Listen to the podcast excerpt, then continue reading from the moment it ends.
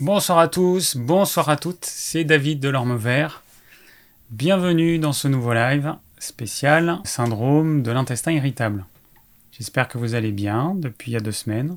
Alors, euh, l'actu de la semaine. Eh bien, on va commencer par mon repas du... Euh, si je vais commencer par mon repas du jour. Alors, mon repas du jour, ça a été à midi une salade endive avec un petit peu de radis, je sais pas quel radis, c'était un radis du jardin, un radis d'hiver.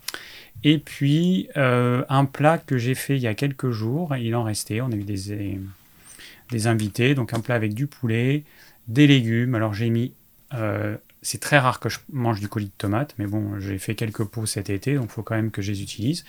Donc il y avait du colis de tomate, il y avait de l'aubergine que j'ai congelé de cet été, Ensuite, on avait quoi? Bah, Des oignons. Euh, j'ai mis quelques pruneaux. Et puis, et puis un peu de carottes. Voilà, et puis une sauce avec un peu de tamari, des épices, du gingembre frais. Euh, et comme légumes, j'avais mis aussi des choux de Bruxelles. Voilà, très bon. J'avais fait une grande quantité. Et du coup, il en restait. Et comme ça, ça m'évite euh, voilà, un jour de cuisine, de repos. Et puis, et puis c'est tout. Voilà, c'est pas mal. Euh, ce week-end, j'ai fait des nems. Alors, je suis un peu un spécialiste des nems parce que euh, mon père a vécu au Cambodge quand il était jeune.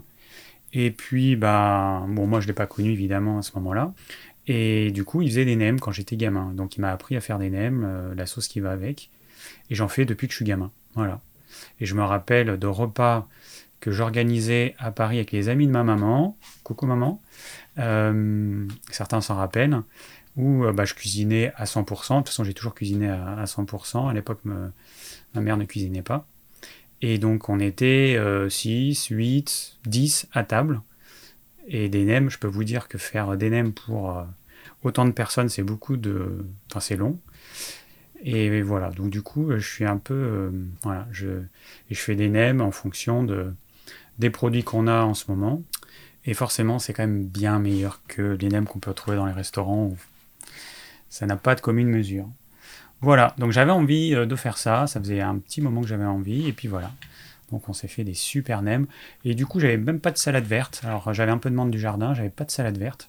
Alors à la place, que j'ai fait, bah, j'avais, euh, j'ai fait une petite salade d'endive. Et je mangeais euh, bah, les nems. Alors on aurait pu mettre les feuilles d'endive entières. Bon, moi je mangeais un peu de salade et puis avec les nems et tout ça. Trop bon. Voilà, voilà. Bon, c'est pour vous donner des idées de repas. Et euh, une autre idée, euh, après le live, je vais euh, me faire un petit repas. Et ce que j'ai fait, c'est hyper simple. On peut difficilement faire plus simple. J'ai pris un moule à tarte. J'ai coupé quelques frites de patates douces, parce qu'il nous reste des patates douces du jardin. J'ai pris deux oignons que j'ai coupés en tranches épaisses de un demi centimètre, de l'huile d'olive, au four pendant le temps que ça cuit. Thermostat 6, euh, une demi-heure, 45 minutes, je sais pas. J'espère François ne va pas oublier, sinon ça va cramer d'ailleurs. Euh, super simple. Vous mettez un peu de sel, un peu de poivre et c'est prêt. Voilà, juste pour vous donner une idée, mais il y a, y, a plein de, y a plein de façons de faire des choses bonnes qui prennent pas trois plombes en cuisine. Et il suffit juste de, euh, bah de, alors, soit de s'inspirer d'autres, mais sinon de, de, voilà, de réfléchir qu'est-ce qu'on peut faire de simple Bon, parce que la cuisine, ça revient tous les jours. Donc c'est vrai qu'au bout d'un moment donné, euh, ça peut euh, lasser. J'ai la chance de ne pas faire partie de ces personnes-là. Je trouve toujours, j'ai des périodes et je trouve toujours des moyens de me renouveler. Et à ce sujet-là, alors je vais vous parler de cuisine asiatique et de sauces que j'ai achetées. Alors je suis allé sur un site, il y a plein de sites, parce que moi j'ai pas un truc asiatique à côté de chez moi, hein, j'habite pas dans une grande ville. Euh, euh, et, sur ce site, il y avait un rayon bio. En fait, j'y suis allé pour commander une gnocchi mam parce que j'en avais plus et ça fait je sais pas combien d'années que j'en ai plus. Là, j'avais envie justement de faire des nems, donc il me fallait euh, le gnocchi mam, la sauce de poisson. Et j'ai vu ils avaient un rayon bio avec des sauces. Alors j'ai acheté des sauces, sauce aux huîtres, euh, trois sauces et puis des pâtes de curry. Mais la déception absolue. Alors le fait que ce soit bio, du coup il n'y a pas d'exhausteur de goût. Mais alors si les sauces tout tient dans l'exhausteur de goût, mais c'est catastrophique. Les épices, en fait, il n'y en a pas. La sauce aux huîtres, c'est de l'eau, de l'épaississant, il y a un tout petit pourcentage d'huîtres, Euh, et puis, je sais pas ce qu'ils mettent. euh, ils doivent mettre un peu de caramel ou je sais pas quoi. Du sucre. Ah, ben si, du sucre. Ils mettent du sucre. Oui, c'est ça en fait. Du coup, c'est hyper cher pour ce que c'est. Moi, j'ai trouvé ça dégueulasse. Franchement, dégueulasse. Et les pâtes de curry, tout ça, c'est dégueulasse. En fait, je voulais acheter ça pour, euh, pour m'inspirer. Je vais sûrement pas m'inspirer de ces cochonneries. Je vais faire mes propres pâtes avec mes épices. J'ai plein d'épices. Il faut juste que je fasse les mélanges. D'ailleurs, il y a quelqu'un qui m'a envoyé un livre, un e-book, qui existe en livre, mais en version e-book, et qui m'a l'air super bien, parce que j'avais demandé si certains euh, euh, avaient, connaissaient des livres euh, sur les épices. Et ouais, il y en a un qui est vraiment pas mal du tout. Je crois que je vous le montre la semaine prochaine, parce que du coup, j'ai oublié de le mettre sur cet ordinateur-là. Et euh, voilà. Mais en fait, c'est les sauces que j'ai achetées, c'est du sucre, de l'acidité, mais au niveau saveur, c'est zéro. Mais c'est vraiment zéro. Il n'y a aucune saveur, il n'y a pas d'épices, il n'y a, y a rien. Je sais pas ce qu'ils mettent comme épices, mais leurs épices n'ont aucun goût. C'est euh, déception absolue. Voilà. Bon, donc euh, bah, je vais me débrouiller comme un grand. Mais voilà. Et du coup, je regarde des, euh, recettes euh, bah, sur YouTube, des recettes euh, asiatiques, faites par souvent des asiatiques. Et ça me donne des idées. Voilà. Mais ce qui me gêne, en fait, c'est qu'il y a beaucoup. Ils mettent souvent du sucre. Ils mettent souvent leurs sauces bah, qui contiennent beaucoup de sucre, comme la sauce aux huîtres. Ils mettent, par exemple, la sauce de soja épaisse ou foncée. Bah, c'est du caramel qu'ils rajoutent dedans. Donc moi, je veux faire une cuisine asiatique, mais qui euh, qui soit pas aussi mauvaise pour la santé, parce que autant de sucre, c'est pas possible. Et on peut faire des bonnes choses euh, sans mettre toutes ces sauces dégueulasses qui euh, sont indispensables euh, d'après ceux qui donnent les recettes pour faire euh, euh, une bonne cuisine asiatique. Mais bon, euh, non, on peut faire très bien sans. Voilà, c'est juste euh, des mauvaises habitudes à changer. Euh, le Cooking with Morgane. Ah bah oui, tout à fait, Laurent. J'ai vu euh, les vidéos de Cooking with Morgane, effectivement. Puis il y en a d'autres. Il y a aussi euh, le riz jaune. Euh, et puis il y en a plein d'autres. Bon, bref. Voilà. Mais c'est bien, en fait, c'est bien de. Enfin, moi, je vous invite à faire ça. Alors, il y en a qui sont pas trop dans l'inspiration. Ils, ont, ils sont plus dans le, le- copiage parce que c'est c'est une affinité qu'on a ou pas avec la cuisine. Donc, faites des recettes que d'autres ont faites, telles quelles, c'est très bien. Et moi, je cherche plus de l'inspiration pour les adapter aux légumes que j'ai et qu'il n'y a pas forcément. euh, euh, bah, que moi j'ai pas, hein, tout simplement. Euh, des fois, ils donnent des légumes, j'ai pas envie d'acheter des légumes exotiques. Je veux pouvoir remplacer par les produits qu'on a. Et voilà. Le seul truc, bah, c'est la sauce de poisson, le gnoc c'est vrai que ça amène un goût particulier. Bon, en gros, si on se limitait vraiment à ça, ce serait bien. Le tamari la sauce de soja en, version bio, bah, on en trouve des, euh, de bonne qualité. Et puis voilà, et puis tout le reste, bah, c'est des trucs qu'on peut trouver en magasin bio et de qualité. Alors, euh, autre chose. Ok, j'aime bien les livres de recettes asiatiques de qui Il faudra que je regarde parce que je ne connais pas. Ouais. Ah bah voilà, j'ai donné une, une recette. Ok. Alors ensuite, j'ai eu un message de Florence qui me dit Bonjour, mes commentaires sur YouTube n'apparaissent pas et je voulais vous relayer des infos sur Alexandra Henrion Claude, dont j'ai parlé il y a deux semaines, qui a participé au film Hold Up. Je ne me rappelais même plus qu'elle avait participé à Hold Up. Proche de l'extrême droite, d'Étienne Chouard, je sais pas qui c'est, qui a manifesté avec Florian Philippot le 23 janvier, proche de Martine euh. Vous reliez les idées de cette femme. Alors moi, j'ai pas relié les idées d'extrême droite de cette femme. J'ai vu un- une vidéo, donc je vous avais mis le lien, et euh, faut quand même faire la différence entre ce que dit une personne à un instant T dans un domaine particulier et c'est euh, et euh, bah, le fait qu'elle soit proche de l'extrême droite, euh, voilà. Donc ce sont des choses complètement différentes à mon sens. Elle peut dire des choses bien en tant que scientifique. Bon, moi je peux pas vérifier, hein, à moins d'aller dans son labo, de faire les études qu'elle a faites et puis de faire tout ce qu'elle a fait. Je vois pas comment on peut vérifier. Mais bon, c'est euh, euh, ce sont des informations que je rajoute à toutes les informations que j'ai. Et à ce sujet-là, euh, ah oui, donc juste pour l'histoire des commentaires, en fait, c'est pas moi qui les ai supprimés ou qui les ai enlevés, c'est YouTube, parce que j'imagine que YouTube, il a dû un peu blacklisté euh, dès qu'il y a le mot Alexandra Henrion Claude, je suppose. Et, euh, et voilà, mais c'est pas moi. Moi, moi, je supprime que les commentaires injurieux. Euh, d'ailleurs, là, je vais en parler après. Mais sinon, non, je supprime pas. Après, chacun peut dire ce qu'il veut. Donc, elle m'a partagé des liens. Euh, je vais pas le mettre parce que dans les commentaires, sinon YouTube risque de les supprimer.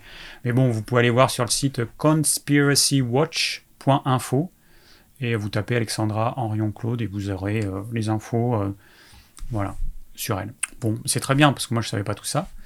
Et du coup, j'ai vu un documentaire qui s'appelle euh, Tous complotistes, de, qui, a été fait par Martin Veil, qui est un jeune journaliste qui faisait partie de l'équipe de quotidien sur TMC. Et c'était intéressant. Alors, encore une fois, ce sont des informations qui s'ajoutent à d'autres informations. Le gros problème qu'il y a aujourd'hui, c'est que quand on regarde, quand on va sur Facebook, quand on va sur YouTube, quand on regarde une vidéo, eh ben, l'algorithme, il va nous donner des vidéos qui vont dans le sens de la vidéo qu'on vient de voir. Donc par exemple, si je vais voir une vidéo sur YouTube qui dit que, euh, le, vaccin euh, nous fout des puces 5G euh, dans le corps et patati patata, eh ben, je vais avoir plein d'autres vidéos dans ce sens-là qui vont m'arriver, et du coup, ça va nourrir cette croyance qui, au départ, c'était juste euh, peut-être une croyance, et puis à la fin, ça devient une certitude, parce qu'on reçoit tellement d'informations de personnes différentes qui vont dans le même sens. Voilà, je rappelle que le but de YouTube, de Facebook, c'est de nous faire rester sur euh, son, son, média le plus longtemps possible. Donc du coup, eh ben, il va nous abreuver de vidéos qui, euh, qui nous euh, conduit toujours dans le même sens. Voilà. Donc attention, et c'est pour ça que moi je regarde des choses différentes. Voilà. Ce documentaire, euh, donc on voyait des familles, on voyait euh, tout un tas de personnes, et, et, donc des personnes qui croient des choses loufoques. Et puis souvent, ils se rendent pas compte, mais ils croient des choses qui sont fausses. C'est fou ça. Hein, il y avait quelqu'un qui disait que que euh, le vaccin est obligatoire. Bah non, il n'est pas obligatoire. Il n'est pas du tout obligatoire le vaccin. Alors du coup, il s'est rattrapé en disant ouais, mais ils vont nous le mettre obligatoire. Peut-être, mais en tout cas, le vaccin n'est pas obligatoire. Et après, on entendait quelqu'un qui parlait avec un, je crois, un mégaphone ou dans un micro et qui disait que le vaccin était obligatoire. Donc il y a des gens qui disent des choses fausses, il y a des gens qui les croient et qui ne vérifient pas. Et du coup, et eh ben voilà comment euh, on devient complotiste avec, euh, on transmet des choses complètement fausses. Alors moi, autour de moi, j'ai des, connaissances qui sont vraiment là-dedans. On m'a euh, m'a asséné des théories, mais qui sont tellement loufoques. Je vais même pas les dire tellement c'est, vous pouvez même pas imaginer tellement c'est débile. Et, euh, et, sauf que euh, la personne, elle y croit dur comme fer. Et elle me dit ouais, il y a machin qui a écrit un livre, il y a, y a plein de trucs sur YouTube, sur, sur Internet. Je lui dis mais attends, mais même un livre, moi je peux écrire un livre où je mets n'importe quoi dedans. C'est quoi la preuve? Bon, enfin voilà. Donc, euh, intéressant. Et, hum, et, du coup, alors, bah, je, je, passe toujours un peu dans le même thème. Alors, un commentaire pas très gentil de Mila qui m'a dit Vous êtes nul, moi qui vous admirais, je suis hyper déçu. Vos états d'âme concernant Didier Raoult sont nuls. Le prix Nobel, le professeur Montagnier sont d'accord avec le professeur Raoult et l'IHU de Marseille. Ce n'est pas que le professeur Raoult, est mondialement estimé. Le reportage TV a été fait par des gens payés par les labos. Est-ce qu'elle a une preuve que ça a été fait, que ça a été fait par des gens payés par les labos? Encore une fois, ça c'est les complotistes qui avancent des trucs sans aucune preuve. Ce que je ne comprends pas, c'est que vous êtes censé manger sain et vous devez jeûner car vous êtes intoxiqué. Du grand n'importe quoi en fait, je m'aperçois que vous êtes un charlot. Après, elle m'a mis plein de choses. Euh, tout aussi gentil que j'ai masqué, parce qu'elle m'a gavé, très sincèrement, elle m'a gavé. Alors, euh, bah, voilà ce que j'en pense. Euh, donc, je lui ai répondu, pour commencer, je fais ce que je veux, ma chère Mila. Si j'ai envie de bouffer de la merde, ça me regarde. Il se trouve que c'est pas le cas, mais je fais quand même ce que je veux, a priori. Hein. Je te dois rien, je fais ce que je veux. Bon, que les choses soient claires. Euh, moi, je suis là pour partager mon expérience. Et je rappelle que je suis un humain comme les autres, hein. je ne suis pas un, je sais pas quoi euh, au-dessus de tout le monde. Euh, j'ai des périodes où tout va bien, j'ai des périodes plus difficiles comme tout le monde. Euh, personne ne peut avoir une vie idéale, ça n'existe pas. Alors, il y avait certains, certaines personnes qui vont bien dormir, d'autres qui vont mal dormir. Il y en a certains qui arrivent à bien se nourrir, d'autres bah, qui n'y arrivent pas. Certains ont une activité physique adaptée, ou d'autres, bah, ils en font trop ou pas assez. Certains ont un tissu social qui est riche et bienveillant, et puis d'autres sont entourés de parasites. Ça, c'est. Voilà, il y a. J'annonce rien d'extraordinaire, mais je pense qu'il faut quand même le répéter. Alors, je suis censé manger sain. Bah oui, je suis censé.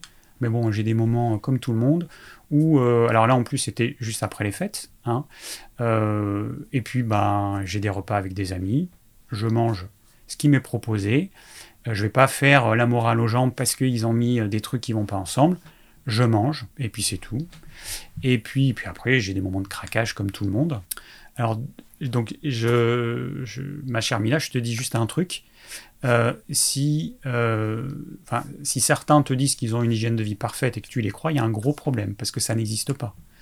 Hein, euh, c'est des menteurs, personne n'a une hygiène de vie parfaite. Il n'y a qu'à regarder la tête de ceux qui le disent, tu verras qu'il y a un petit problème. Donc voilà, peut-être que tu as besoin d'un gourou, peut-être que tu as besoin de gens qui te pipotent et qui te cachent la vérité ou qui te mentent. Il y en a plein qui font ça, je t'invite à aller les voir. Euh, moi, j'ai pris le parti de dire les choses euh, simplement. D'ailleurs, euh, voilà mon doigt. voilà. Bon, bah ça s'est réparé évidemment, parce que j'ai le jeune, il a quand même bien aidé.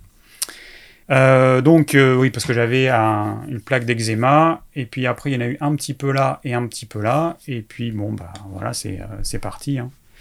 Mais, mais bon voilà, je suis sujet à l'eczéma, j'ai fait des écarts, je dors pas bien depuis quelques années. Euh, et, puis, puis voilà, bon, il y a différentes choses dans ma vie personnelle. Je ne vais pas rentrer dans les détails. Mais en tout cas, je suis comme tout le monde. Il n'y a pas de différence. Euh, c'est vrai que ça, peut-être que ça surprend certains que je dise les choses, tout simplement. Alors, par contre, ce que je ferai plus, euh, donc la semaine dernière, j'avais une tête horrible. François, il m'a dit juste avant le live, il m'a dit, mais putain, t'as vu la tête que t'as, tu fais peur à voir. Donc, évidemment, j'ai fait un jeûne de trois jours. En plus, je l'ai dit en, début de live, j'ai dit, je sors d'un jeûne de trois jours. Donc, forcément, j'ai maigri. Forcément, au niveau énergie, c'est pas ça. Je le referai plus. Parce que ça me, ça m'agace les gens qui me taclent, en fait. Voilà. Les gens qui, euh, qui vont chercher la petite bête euh, et, voilà, ça m'agace. Alors je sais que euh, ça arrive de temps en temps, j'ai la chance, c'est pas très fréquent, mais c'est mon caractère, je prends les choses à cœur comme ça, et ça m'agace. Voilà. Donc bah, je dirais que j'ai fait un jeûne, mais en tout cas, je fais plus de live juste après un jeûne. J'attendrai quelques jours d'avoir repris du poids. Là, bah, du coup, j'avais dû perdre 2 kilos quand j'ai fait le jeûne. là, j'en ai repris, donc je dois avoir, je pense, parce que là j'ai un peu plus, là je suis à 61, donc j'ai peut-être 3, au moins 3 kilos de plus qu'il y a deux semaines bah, à la suite du jeûne. Voilà, ce qui est tout à fait euh, normal. Euh, je rappelle une petite chose à cette chère Mila qui me dit que je m'intoxique comme si c'était extraordinaire. Ma chère Mila, je te rappelle un truc. Tout humain, il fait pipi et caca. A priori, hein, on est d'accord là-dessus. Donc, on produit des déchets constamment parce qu'on mange, parce que c'est comme ça que notre corps fonctionne. Il y a des processus biologiques on traite des nutriments et puis on produit des déchets. C'est comme ça. Voilà. Donc tout le monde fait ça, on a des organes d'élimination. Ces organes, ils vont moins bien fonctionner si on n'a pas assez d'activité physique, si on mange pas ce qu'il faut, si on mange trop, si on dort pas bien, euh, si on est stressé, etc. Voilà, c'est comme ça. Et un organisme qui fonctionne parfaitement, ça n'existe pas et ça n'existera jamais. C'est pas possible. Voilà. Donc, euh, est-ce que j'ai tout dit? Alors, bah, du coup, comme je suis pas complètement débile et que je me rends compte que quand même je fais des écarts, eh ben, euh, au lieu de laisser mon corps se détruire, eh ben, je, me suis dit, je vais me faire un petit jeûne pour euh, laisser le corps s'auto-nettoyer. Voilà. Moi, c'est ma vision des choses. Si toi, ça te pose un problème, eh ben, tant pis. Voilà. Donc, euh, bon, voilà. Et je conclue en disant, arrêtez de scruter ce que je fais, ce que je dis, arrêtez de me juger. Je suis pas là pour ça. Moi, je suis là pour vous partager mon expérience, pour répondre à vos questions, pour vous aider. Euh, voilà. Moi, je suis pas là. Euh, je suis pas un, patient qui utilise la caméra pour qu'on me dise ce que je dois faire. Je fais ce que je pense être bien pour moi, pas tout le temps. Voilà, c'est comme ça. Et, euh, puis voilà, ça me regarde. Bon, petite parenthèse fermée. Euh, voilà, donc juste je reviens sur le début de ce qu'elle a dit en disant euh, que en gros le professeur Raoul, le professeur Montagnier, c'est des sommités et donc on peut pas, on est obligé de croire ce qu'ils disent et que bah, le reportage que j'ai vu sur M6, ils sont payés par les labos. Bon, euh, sais pas parce qu'un mec il a eu un prix Nobel que euh, ce qu'il va dire, donc à savoir que le virus euh, du Covid a été créé par l'homme et qu'il serait. Euh, bah, qu'il aurait été fait à partir du virus du sida. Voilà, en gros. Donc, chacun croit ce qu'il veut. En tout cas, tiens, je vais enlever ce truc actuel la semaine. Voilà. Chacun croit ce qu'il veut, mais moi, bon, non. Enfin, je sais pas, mais je suis pas compétent de toute façon, mais voilà, il y a des trucs, intuitivement, ça me paraît pas, pas possible, ou euh, je me dis qu'il y a quand même d'autres chercheurs qui auraient euh, découvert la même chose. Aujourd'hui, hein, on n'est plus euh, à l'époque du sida, il y a, je sais pas quand est-ce que Montagnier il a découvert le sida, mais c'était il y a, je sais pas, une trentaine d'années, 30-35 ans, je sais plus. Voilà, depuis, il y a quand même pas mal de recherches qui ont été faites, et il y a, je pense qu'il y a plein de labos à travers le monde qui pourraient trouver euh, que un virus a été créé par l'homme. C'est ce que je me dis. Mais donc cette personne, Mila, voilà, c'est la personne type, un complotiste qui va se nourrir de toujours les mêmes flux d'informations et qui se rend pas compte que, euh, bah, que peut-être et même probablement elle se leurre. Voilà. En tout cas, ça la rend pas euh, heureuse. voilà, quand je vois l'agressivité. et puis, et puis c'est surtout que je me dis, mais attends, je dis en début de vidéo dans quel état je suis euh, que je suis euh, fatigué, enfin que je suis, ouais, je moins jeune, donc euh, je suis pas, je suis pas au top. Et, et en fait, ces personnes-là, elles pardonnent rien. En gros, on doit être parfait tout le temps. Bon, voilà. Bon allez, on passe à la suite. ah, quelque chose de très léger. j'ai vu un documentaire, Les escargots en bave, le doc du dimanche. J'aime bien cette émission. Savez-vous d'où viennent les escargots de, Bourgogne qu'on trouve en France? Roulement de tambour, ta, de Pologne. Et oui. Et oui, parce que la race, en fait, elle a quasiment disparu en France, hein, avec tous les pesticides, toutes les merdes qu'on fout un peu partout. Et du coup, aujourd'hui, on élève euh, en France, pas l'escargot de Bourgogne, mais euh, des petits gris. Voilà. C'est pas des martiens, c'est euh, des escargots. Euh, ok, donc ça c'est dit. Ah, euh, S'il y a des personnes qui sont intéressées par l'astrologie, il y en a qui connaissent. Il y a la chaîne de Jean-Pierre, Jean-Pierre, Jean-Yves Astier. Attendez, je vais vous mettre, je n'ai pas besoin de mettre le lien de la chaîne. Vous allez l'astro de Jean-Yves Espier. Qu'est-ce que je dis? N'importe quoi. Astier. Espier. Intéressant pour les gens bah, qui euh, sont intéressés par ça et qui ont envie d'en savoir plus, il explique bien les choses. Je trouve que c'est pas mal. Euh, c'est quoi euh, l'ascendant? C'est la lune, elle correspond à quoi? Le soleil, il correspond à quoi? Etc. Moi, je trouvais que c'est super intéressant. C'est ma maman qui m'a transmis sa chaîne. J'ai regardé, j'ai trouvé ça vraiment sympa. Et après, autre chose, autre chaîne que je trouve pas mal, c'est la chaîne. Alors, pour ceux qui aiment les les comment dire les musiques euh, douces, relaxantes.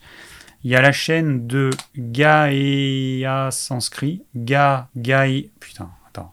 G A I E A plus loin sanskrit. En fait, elle lit le sanskrit sur une musique douce et c'est super. Moi, j'adore. C'est euh, parce qu'en fait, on comprend pas le sanskrit. Donc, notre esprit ne va pas être focalisé sur les mots. Quand vous entendez des choses en anglais, en français, notre esprit, il peut faire des liens, euh, un mot, et puis hop, on va, aller euh, dans plein de directions. Là, on ne comprend pas. Et je trouve que c'est super, euh, super efficace pour se détendre. Voilà. Bon, voilà. Je partage ça quand je trouve un truc, si, si ça peut intéresser des personnes. Et pour finir, je vais être dans les temps. Je sais plus si j'en avais parlé de ce livre. J'en avais peut-être parlé. Alors attendez, il faut que je mette comme il faut droit et sans trop de reflets. Il faut que je mette près de moi parce que sinon il n'est pas net. J'avais oublié. Donc le titre, c'est Le charme secret de notre Grèce. Super intéressant ce livre. On apprend plein de choses.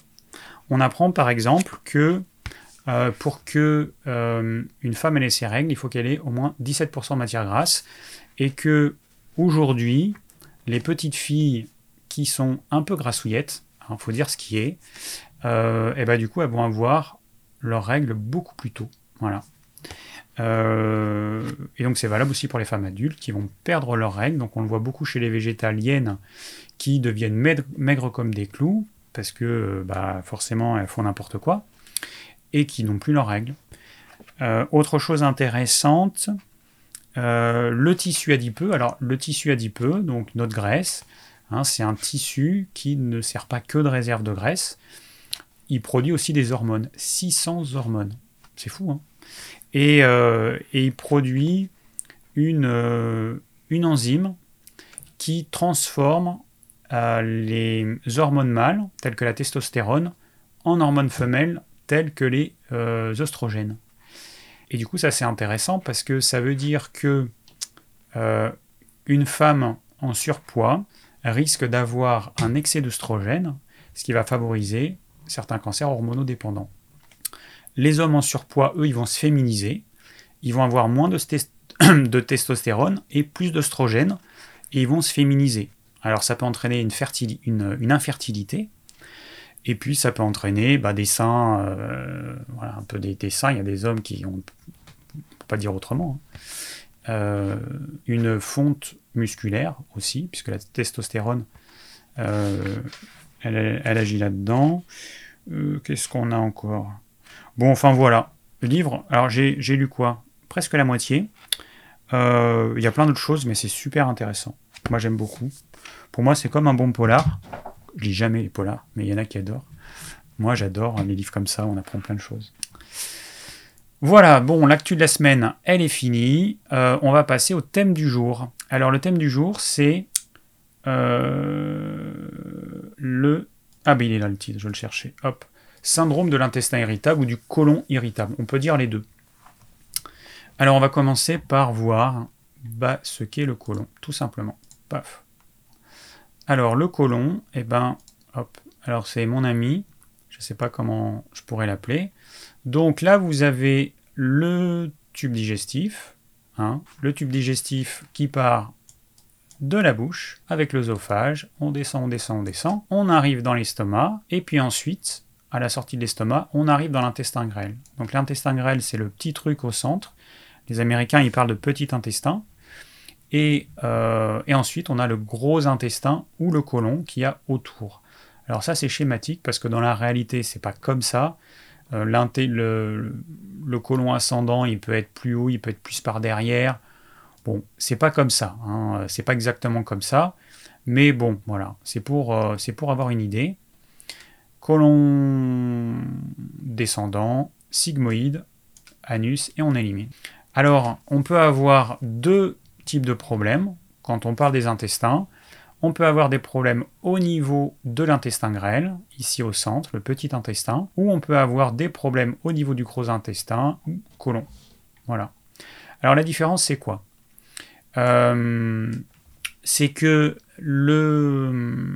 quand vous prenez un repas, les aliments, ils vont aller dans l'estomac. Cet estomac, c'est une poche qui va accueillir les aliments ces aliments, en fonction de leur qualité, ils vont rester plus ou moins longtemps dans l'estomac.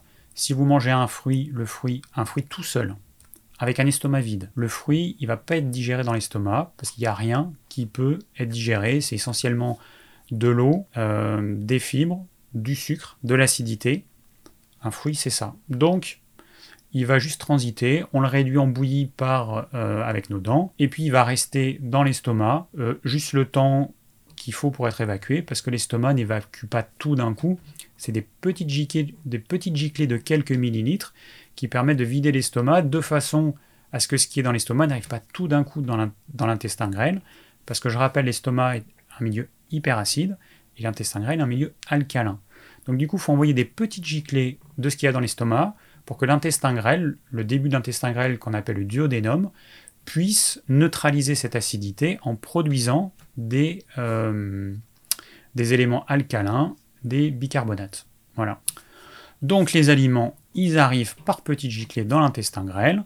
Là, il va y avoir d'autres enzymes qui vont être produites Alors il y en a qui vont être produites par l'intestin grêle, et il y en a d'autres, la majorité, qui vont être produites par le pancréas, et on va avoir des selles biliaires. Ce qu'on appelle les selles biliaires, c'est la bile euh, qui est composée d'éléments qui vont émulsionner les lipides, faire en sorte qu'au lieu d'avoir une grosse goutte, ben, il y a plein, plein, plein, plein de petites gouttes microscopiques, et donc que ces lipides puissent se dissoudre dans l'eau, voilà, se mélanger avec l'eau. Euh, donc, l'intestin grêle, son rôle, c'est de couper en morceaux toujours plus petits les aliments, de façon à obtenir des briques élémentaires qu'on appelle des nutriments. Les acides aminés, c'est les protéines qui sont coupées en petits morceaux. Les sucres simples, le glucose, le fructose et le galactose, eh ben, c'est ce qui est contenu dans les euh, euh, sucres complexes ou les sucres semi-complexes, hein, les, les disaccharides par exemple. Et, et, donc voilà, donc par exemple une pomme de terre, c'est plein, plein, plein, plein de molécules de glucose qui sont collées les unes aux autres. Et donc la digestion va couper les liaisons entre ces molécules de glucose, et donc le glucose va être libre, et c'est ça qui va ensuite passer dans le sang. Donc l'intestin grêle, il poursuit la digestion, et donc il euh, coupe en petits morceaux, et quand c'est en morceaux suffisamment petits, les nutriments vont traverser la muqueuse intestinale. Tout n'est pas digéré. Quand on mange un repas, tout n'est pas digéré. Vous avez certaines fibres euh, qui, ne sont, qui indigestes parce qu'on n'a pas les enzymes pour. Euh, une vache, par exemple, a quatre estomacs et son premier estomac, c'est là qu'il y a tout son microbiote. Alors que nous, notre microbiote, il est à la fin. Il est au niveau du gros intestin, tout à la fin de la digestion. l'estomac de la vache, grâce à ces bactéries, eh ben, va être capable de transformer la cellulose qui est contenue dans l'herbe en acide gras. Donc avec de l'herbe, elle fait du gras. Voilà, en gros. Alors nous, on n'est pas capable de faire ça euh, comme la vache, mais par contre, à une moindre échelle, on peut quand même le faire euh, à hauteur de, suivant les auteurs, 5-10%. On est capable de transformer, enfin certaines personnes, en fonction de leur microbiote, vont être capables de transformer une partie des fibres qui n'ont pas été digérées, qui n'ont pas été assimilées, elles vont être capables, donc ces bactéries, de transformer ces fibres en acide gras. Voilà. Euh, qui sont bénéfiques pour la santé. Voilà, des acides gras à chaîne courte. Et puis, voilà. Donc, euh, ce qu'il faut retenir, c'est que quand on mange un repas complet, en fonction de ce qu'on va manger, il va rester un certain temps dans l'estomac. Un petit repas, ça peut être 4 heures, 5 heures. Un repas normal, moyen, ça va être 6 heures, 8 heures. Un gros repas, ça peut être 12 heures, 15 heures. Alors, je, je formule mal. C'est pas le temps que ça reste dans l'estomac, c'est le temps que l'estomac se vide complètement. Parce que l'estomac, il va pas euh, garder les aliments pendant un temps et puis tout d'un coup se vider. C'est pas comme ça que ça fonctionne. C'est que l'estomac, pendant une heure, il se passe pas grand chose, il fait rien, il garde juste les aliments pour que la salive ait le temps d'agir. Ensuite, il y a une production d'acide chlorhydrique et d'enzymes qui servent à digérer les protéines et les lipides. Et donc, bah, petit à petit, hein, ça se fait pas en claquement, euh, d'un claquement de doigts en, quelques secondes ou en quelques minutes. Il faut quelques heures pour que l'estomac se remplisse complètement d'acide chlorhydrique et euh, que toutes les enzymes soient produites. Donc on a un pic au bout de euh, à peu près 3 heures après le début du repas. Et puis, et puis donc, et ben ensuite, il y a des petites giclées de 3 ml qui vont faire en sorte que l'estomac se vide. Alors que les aliments, ils sont pas complètement digérés. Mais c'est comme ça que ça fonctionne. Donc, voilà. Et puis donc, au bout de X heures, 6 heures, 9 heures, 12 heures, ça dépend de la taille de votre repas, et eh ben, votre estomac, il sera complètement vide. Mais en attendant, il y aura euh, l'intestin grêle qui va travailler, donc qui va faire son travail de continuer la digestion des aliments. Voilà, donc on peut avoir des problèmes au niveau de l'intestin grêle. Par exemple, si on mange des choses qui ne vont pas ensemble et que ça va créer une perturbation au niveau de l'estomac et donc que la digestion va très mal se faire au niveau de l'estomac, eh ben, il va falloir que l'intestin grêle il arrive à compenser ça. Exemple, si vous mangez un, glucide complexe, par exemple du pain avec du citron, c'est ce qu'on fait par exemple quand on mange des toasts, euh, certains qui vont manger des toasts avec euh, à Noël euh, du saumon, ils rajoutent du citron, votre pain, il ne pourra pas être prédigéré par la salive, parce qu'elle ne peut fonctionner qu'en milieu neutre c'est un peu embêtant. Ou alors quand vous faites des pâtes avec de la sauce tomate, une pizza avec de la sauce tomate, n'importe quoi qui est acide avec un, glucide complexe. là, du coup, normalement c'est censé être prédigéré par la salive dans l'estomac, et bien là, vous empêchez euh, que ça se fasse.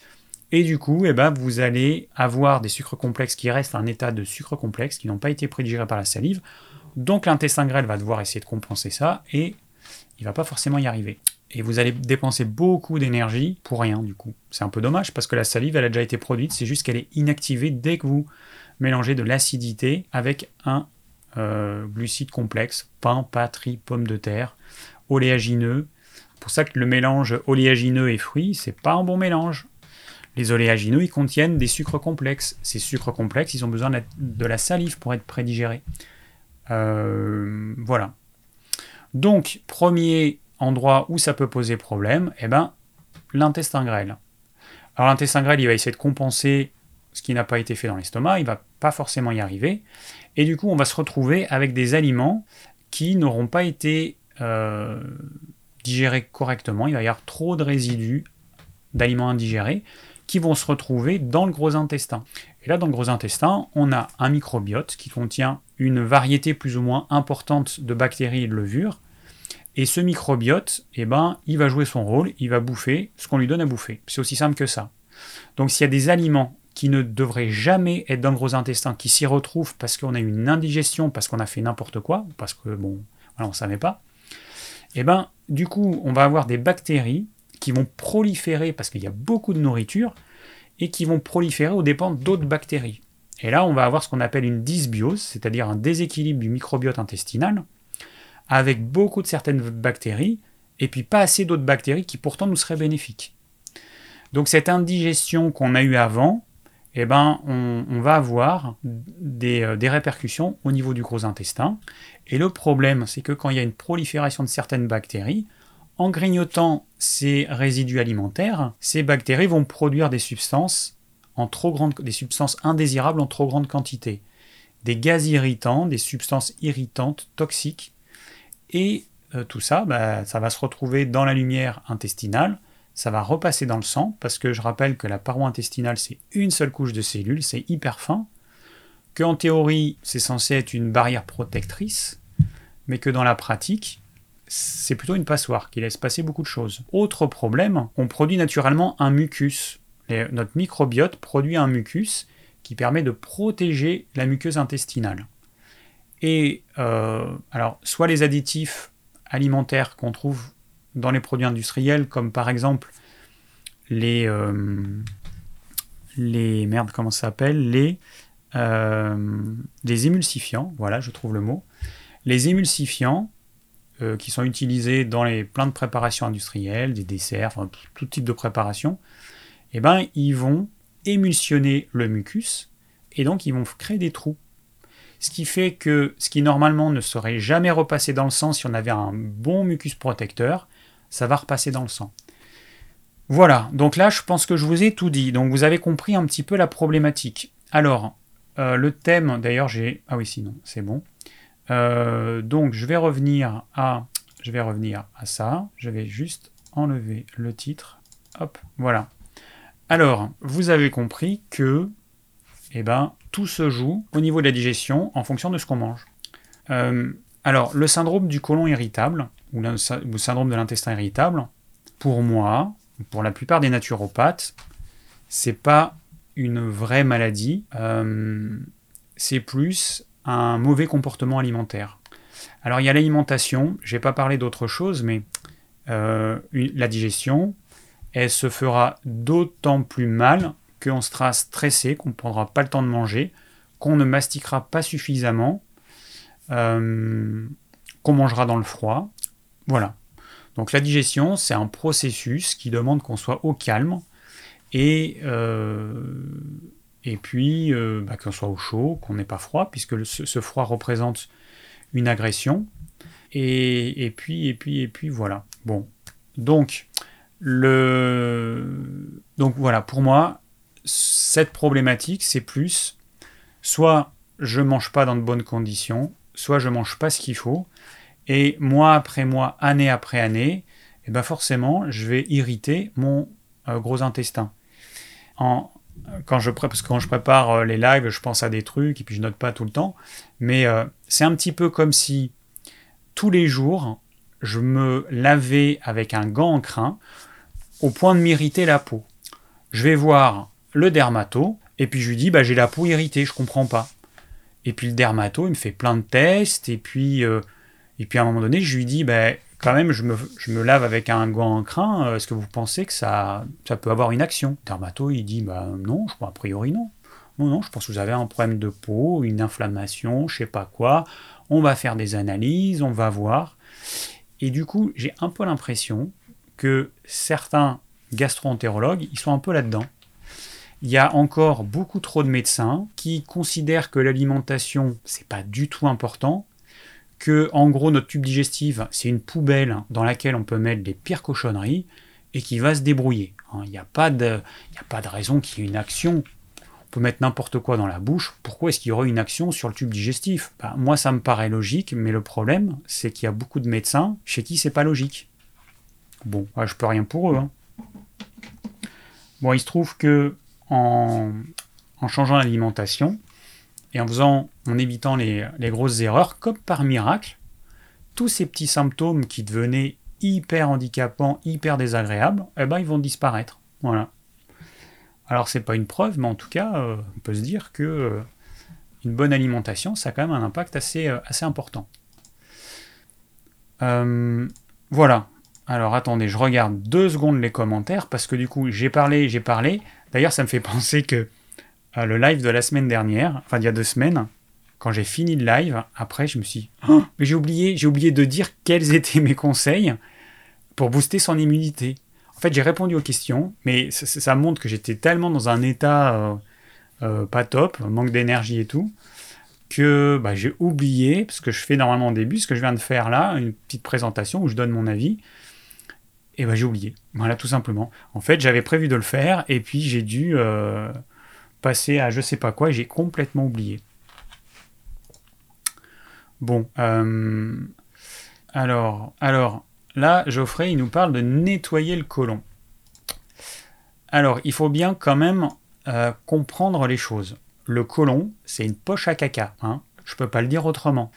Les matières fécales sont faites entre deux tiers et les trois quarts de bactéries. Ce sont les bactéries de notre microbiote qu'on élimine en grande majorité. Et, euh, et, le reste, eh ben, ça va être les déchets alimentaires, les cellules mortes, hein, puisque les cellules de notre intestin se renouvellent en, quelques jours. Alors pas tout en même temps, évidemment. Euh, elles ont une durée de vie courte, elles se renouvellent fréquemment. Et donc, on va avoir des déchets euh, de cellules mortes. Alors, une partie vont être digérées et les protéines contenues dans ces cellules vont être, enfin les nutriments, pas que les protéines, vont être réassimilés. Mais on va avoir des déchets aussi. Voilà, mais il faut rappeler que le rôle du gros intestin, c'est de faire fermenter, c'est enfin, de laisser notre microbiote faire son travail sur les déchets alimentaires. Et donc ça se fait en un certain nombre d'heures.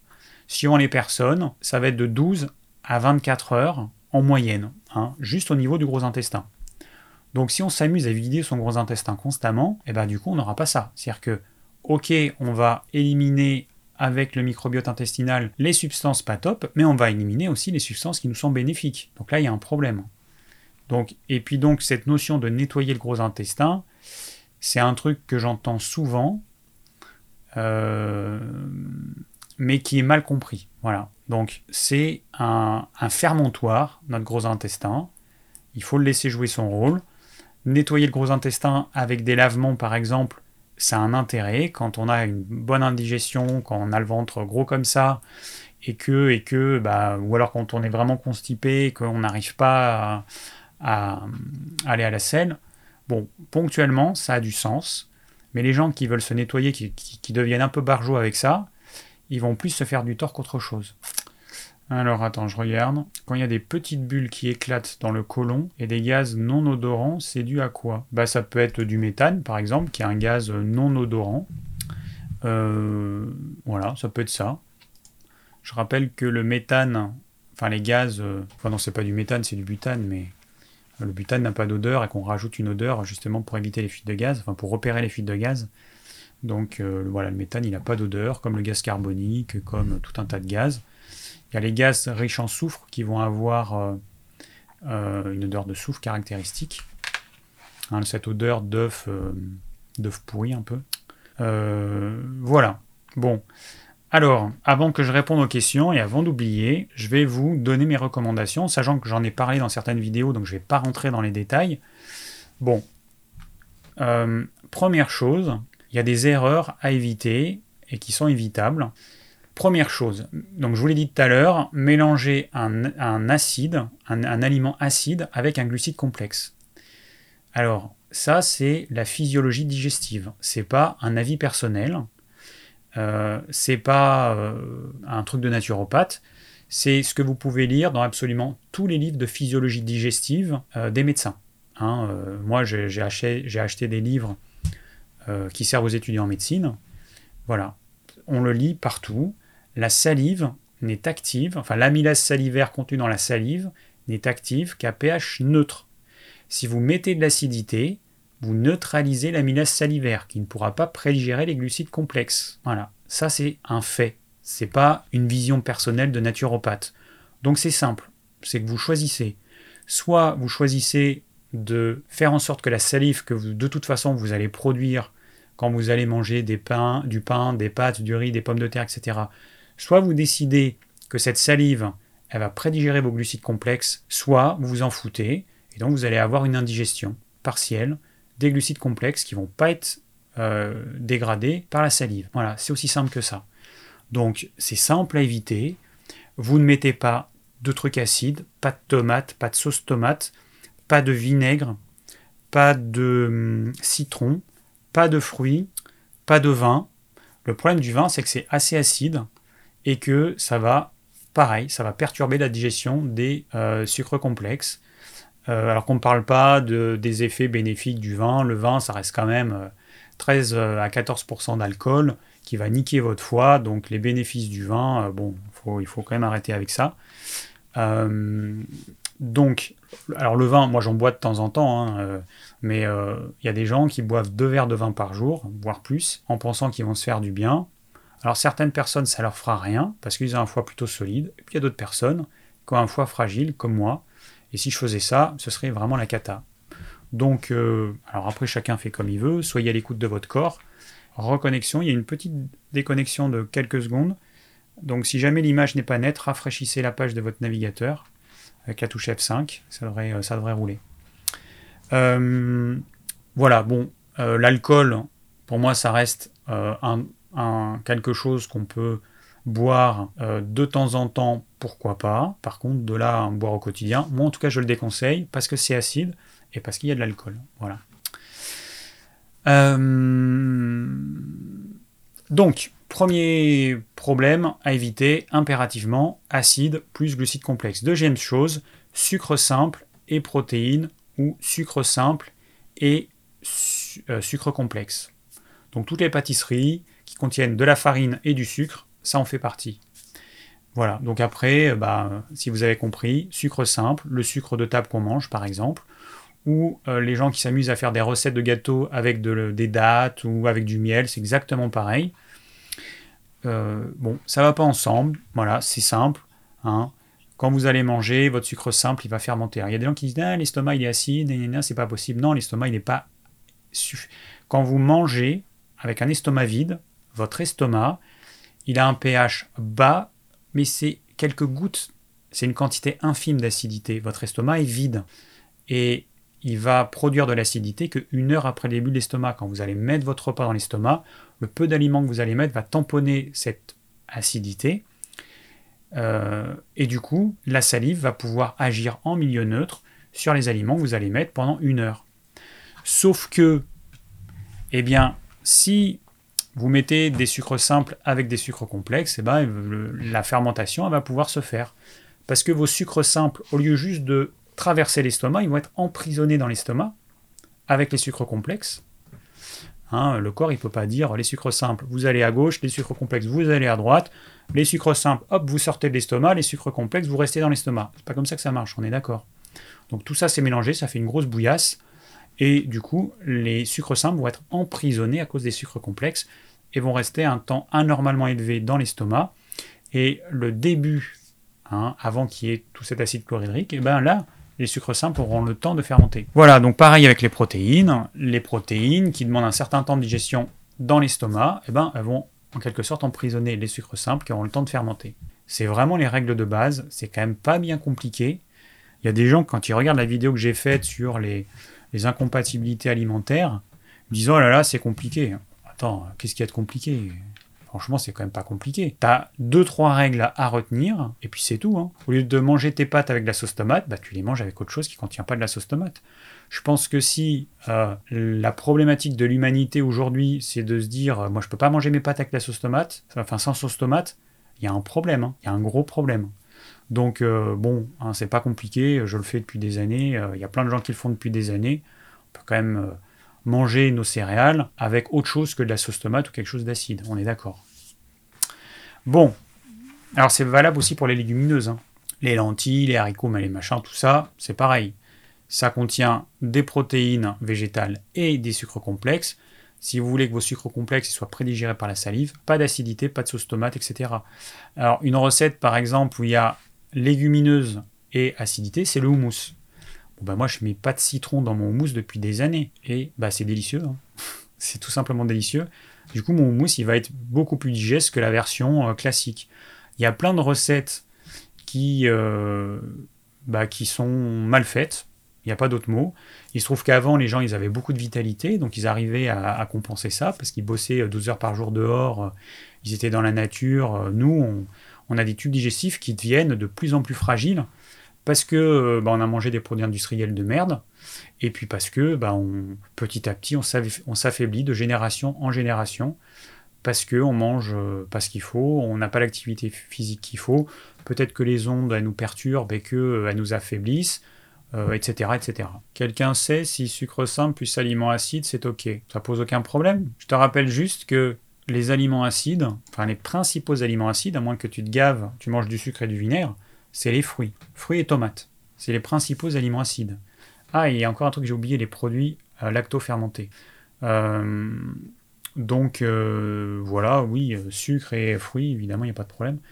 Alors les, les produits lacto-fermentés, donc c'est des légumes, qu'on met dans une saumure avec euh, donc de l'eau et du sel, et on va laisser fermenter. Cette fermentation va entraîner une production d'acide lactique qui va acidifier énormément le légume. Je dis ça parce qu'il n'y a pas longtemps, j'ai eu une consultation avec une personne, et donc je lui dis, donc elle me dit, je mange des crudités, après je mange des légumes machin, et puis, euh, et puis normalement à chaque fois je demande euh, qu'est-ce que vous mangez comme crudité pour avoir une idée, et puis la personne elle m'a dit donc tel et tel légume cru et de la choucroute et de la choucroute, sauf qu'après, elle mangeait euh, des céréales, euh, plutôt tendance végétarienne, donc avec des céréales un peu partout. Bah ouais, mais bon, euh, là c'est normal que les céréales, elles, fermentent, qu'elles se digèrent mal s'il y a de la choucroute. C'est acide, c'est très acide la choucroute. Alors, petit truc, selon Robert Masson, les fruits, c'est vers 17h30. nous dit Grégoire, moi c'est ce que j'ai appris, sauf que le gros problème, c'est que ça dépend de ce que vous avez mangé, et de la force de votre feu digestif. En gros, quelqu'un qui mange un repas suffisamment léger, qui a un feu digestif fort, à 17h30, il aura un estomac vide s'il a mangé suffisamment tôt. Mais la plupart des gens, à 17h30, leur estomac il est encore à moitié plein. Donc du coup, en mangeant un fruit à ce moment-là, ça va bloquer la digestion, ça va faire des remontées acides, et le fruit, vous n'allez pas du tout le digérer correctement, ça va être la grosse cata. Donc je dis ça parce qu'il y a plein de gens qui ont ce problème-là. Il y a plein de gens qui me disent, mais moi, le fruit euh, que je mange au goûter, mais c'est une catastrophe. Bah oui, parce qu'en fait, la personne, elle a encore la moitié de son repas dans l'estomac. Donc un fruit, ça ne se mange que dans un estomac vraiment vide. Et attention, il y a des gens qui ont faim à 17h parce qu'ils ont une hypoglycémie réactionnelle. Si le midi, vous avez mangé que du sucre, hein, euh, c'est par exemple le cas de quelqu'un qui va manger euh, une crudité, ensuite des céréales, enfin de, du riz ou du pain, alors d'autant plus si c'est blanc, euh, éventuellement des légumineuses, et puis en dessert qui va se manger un petit dessert sucré euh, ou un fruit ou voilà. Bon, la personne a mangé que du sucre. Bah, elle va avoir une hypoglycémie réactionnelle au goûter. Donc elle va avoir une baisse de son taux de sucre dans le sang. Elle va croire qu'elle a faim parce que son estomac est vide, alors qu'elle a faim juste parce qu'elle a mangé n'importe quoi à midi et que du coup elle nous fait une petite hypo. Voilà. Donc là, en mangeant un fruit, eh ben, ça va pas changer grand-chose parce que l'estomac, il est plein, quoi. Le fruit, il peut pas passer, il peut pas traverser l'estomac comme il le ferait dans un estomac vide s'il est à moitié plein. Donc le fruit va être emprisonné dans l'estomac et puis la cata. Alors le kéfir 30 minutes avant le repas du midi, c'est suffisant. Alors bon, le kéfir, c'est simple. Euh, le kéfir, c'est une boisson acide. Donc, si vous avez, si vous êtes de tempérament sanguin, tempérament dilaté, teint rouge, plutôt jovial, toujours chaud, ok, le kéfir c'est bien pour vous. Pour les autres tempéraments, le kéfir ce sera plus ou moins un poison suivant votre vitalité. Voilà. Le kéfir c'est quoi? C'est de l'eau, de l'acidité, un petit peu de bactéries lactiques. on s'en fout les bactéries lactiques. Hein. On a déjà plein. Euh, ce qui compte pour le microbiote, c'est d'avoir une variété euh, bactérienne assez riche. C'est pas en apportant des bactéries lactiques avec euh, du pain, avec des yaourts, avec du kéfir. On n'apporte que des bactéries lactiques. Il ne faut pas que des bactéries lactiques pour avoir un, bon équilibre du microbiote intestinal. Donc non, donc voilà, en gros, le kéfir, pour certaines personnes, c'est du poison, mais vraiment du poison. Hein. Ça va tellement. Alors si vous êtes frileux, les personnes qui sont frileuses et qui boivent du kéfir, c'est à vos risques et périls, mais euh, vous allez vous acidifier et vous allez vous déminéraliser. Vous déminéraliser. Le kéfir va vous déminéraliser, parce que cette acidité que vous apportez, il va bien falloir la, neutraliser. Donc, à vous de voir. Alors après 30 minutes avant le repas, euh, pourquoi pas euh, mais le problème, c'est que, je sais pas, en fait, quand on boit une quantité d'eau, euh, toutes les 30 minutes, si mes souvenirs sont bons, il y a 50% qui sort de l'estomac. Donc si je bois un litre d'eau, au bout de 30 minutes, il me reste un demi-litre dans l'estomac. Voilà. Alors ça dépend de la quantité que tu vas boire. Peut-être que ce ne sera pas assez bon. Ok. Alors je vais quand même répondre aux questions qui m'ont été posées euh, via le formulaire, parce que je vous dis de poser vos questions dans le formulaire, et puis je réponds à toutes les questions qui sont dans le chat. Alors on va quand même voir ce qu'il y a euh, Bon, alors j'ai mon cher Omar qui me dit euh, quelle est la stratégie globale de perte de poids? Je ne vais pas répondre, c'est pas le thème du jour. Ensuite, j'ai Claude, un homme, qui me dit mes selles sont plutôt liquides depuis des dizaines d'années. Les examens cliniques ne révèlent pourtant rien d'anormal. Que recommanderiez-vous contre la diarrhée longue durée, psyllium avec charbon actif? Merci de votre aide. Ah oui, d'ailleurs, ça me fait penser que, euh, oui, je vais parler des compléments alimentaires que je conseille. Alors, il n'y en a pas des masses. Euh, hop, alors, voilà, petite présentation. J'ai fait juste avant de commencer le live, comme ça c'est mieux, on me voit. Donc, euh, en numéro 1, charbon végétal super activé. Alors, sur notre site, euh, en bas à gauche de l'écran, digiform.fr, vous avez plusieurs charbons. Alors, nous, enfin, moi j'ai choisi que du charbon végétal super activé. Il est deux fois plus efficace que le charbon végétal activé, sauf qu'il n'est pas deux fois plus cher. Donc pour quelques euros de plus, il vaut mieux prendre le super activé parce que vous en prendrez moins et c'est beaucoup beaucoup plus efficace. Donc charbon végétal super activé, il existe en poudre, en gélule, alors soit que du charbon végétal super activé, soit avec de la propolis.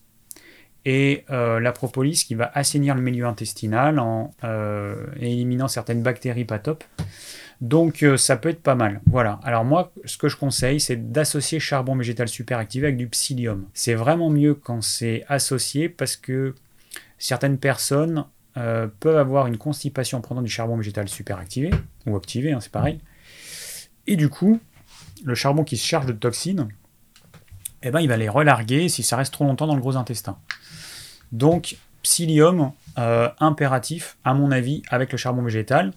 Vous mettez une cuillère à café de charbon végétal dans un verre, tout doucement, vous mettez dans l'évier parce que c'est une poudre qui, vole tout doucement. Vous prenez une cuillère. Moi, je mets tout dans l'évier parce que sinon vous allez tout tâcher.